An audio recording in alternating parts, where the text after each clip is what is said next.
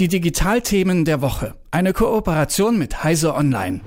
Im Februar wurde die US-Firma Viasat Opfer eines Cyberangriffs. Dadurch wurden Teile des Satellitennetzwerks lahmgelegt. Die Cyberattacke kam mutmaßlich aus Russland und dieser Angriff hatte weitreichende Folgen, nicht nur für die US-Firma, sondern auch für uns hier in Deutschland. Zahlreiche Windkrafträder konnten nicht mehr aus der Ferne angesteuert werden, weil eben das notwendige Satellitennetzwerk ausgefallen war. So jetzt die Kurzversion des Falls. Das klingt ziemlich dramatisch. Ob es das auch ist, darüber spreche ich mit Jürgen Kuri, stellvertretender Chefredakteur bei Heise Online. Hallo Jürgen. Guten Morgen, grüß dich. Erstmal zu Beginn die Frage, wie dramatisch schätzt du den Ausfall des Satellitennetzwerks ein und die Folgen für die Windkrafträder hier in Deutschland? Naja, das war schon äh, zum einen erstmal ziemlich überraschend, dass das überhaupt so geklappt hat.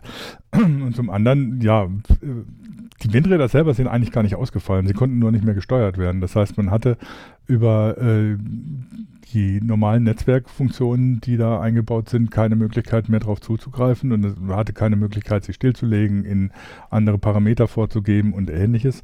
Und das ist natürlich schon schlecht, äh, wenn man da äh, gar nichts mehr machen kann. Unter Umständen sind dann, wenn Störungen auftreten, gehen die Dinger komplett kaputt, weil man nicht mehr eingreifen kann und so. Das ist also schon ein massiver Eingriff in eine kritische Infrastruktur.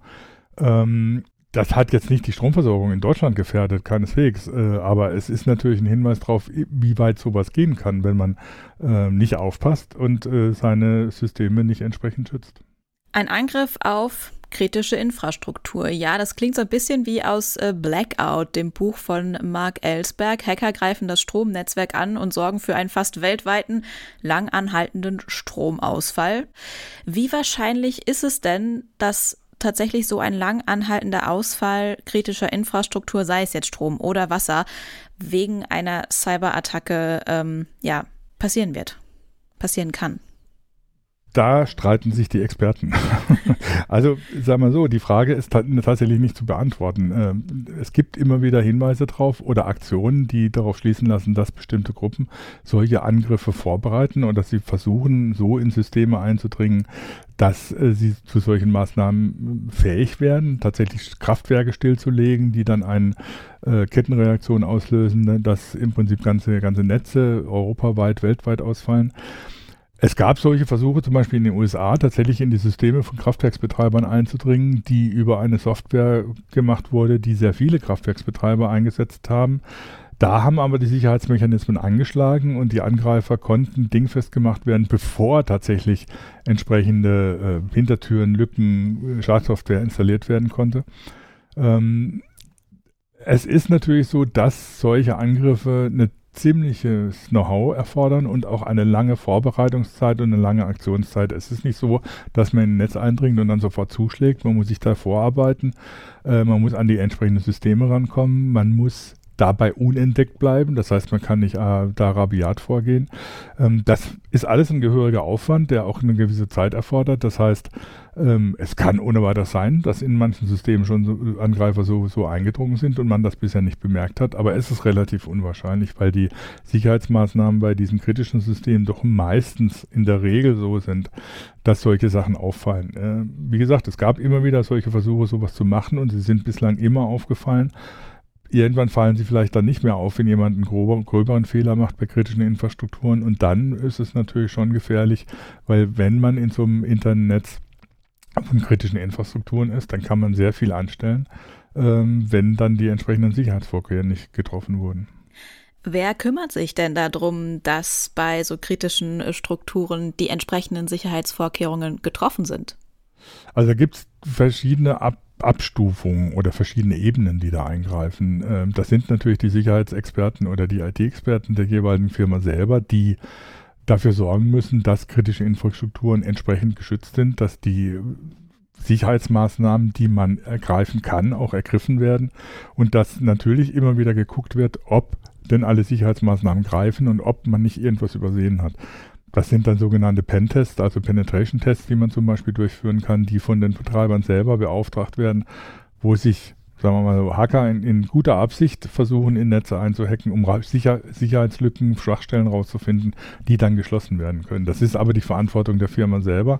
Aber es gibt natürlich auch bestimmte Regularien, gerade für die kritischen Infrastruktur, die vom Bundesamt für Sicherheit in der Informationstechnik, dem BSI, überwacht werden, die dafür Anleitungen herausgeben, welche Maßnahmen ergriffen werden müssen, beziehungsweise welche Dokumentationspflichten es auch gibt, um nachzuweisen, dass man bestimmte äh, klassische, für jeden nachvollziehbare Sicherheitsmaßnahmen getroffen hat.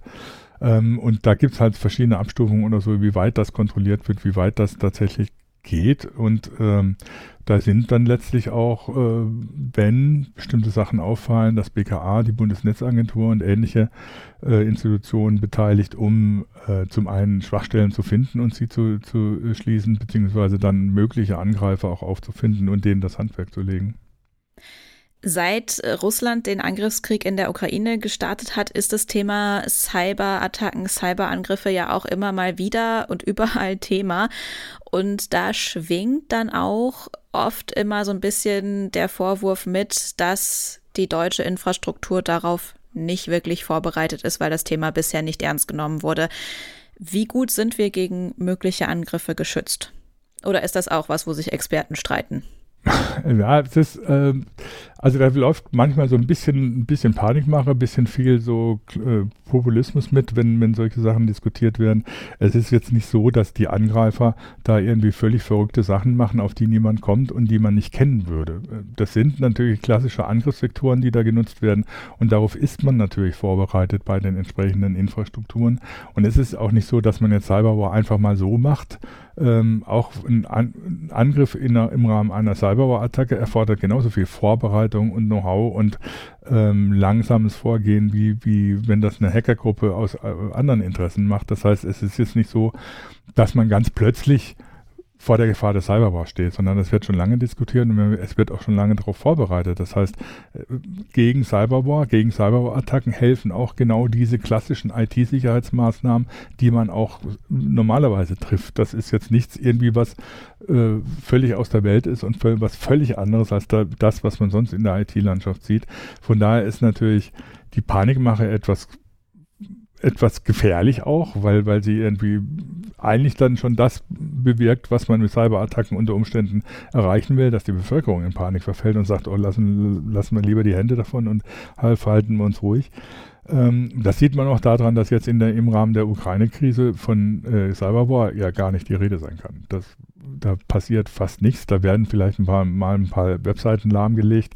Da wird versucht, irgendwelche Malware auf ukrainischen Servern zu installieren. Aber das sind nicht diese Cyberwar-Panikszenarien, die da teilweise durch die Gegend äh, geschubst werden und die im, Moment relativ unrealistisch sind. Es ist natürlich, es ist auch so, dass die Staaten die ja den Cyberwar führen müssten, dabei sehr vorsichtig sind, was, was, dass da keine roten Linien überschritten werden. Weil die Reaktion darauf, wenn zum Beispiel klar wäre, dass ein Staat ein, äh, die Infrastruktur, die Stromnetze eines anderen Staates lahmlegt, die Reaktion darauf äh, möchte man vielleicht nicht äh, erleben, bloß weil man ein bisschen äh, an der IT-Sicherheit rumgespielt hat sagt Jürgen Kuri von Heise Online zu möglichen Cyberattacken auf kritische Infrastrukturen und auch deren Schutz. Vielen Dank für das Gespräch. Ich danke dir. Die Digitalthemen der Woche. Eine Kooperation mit Heise Online.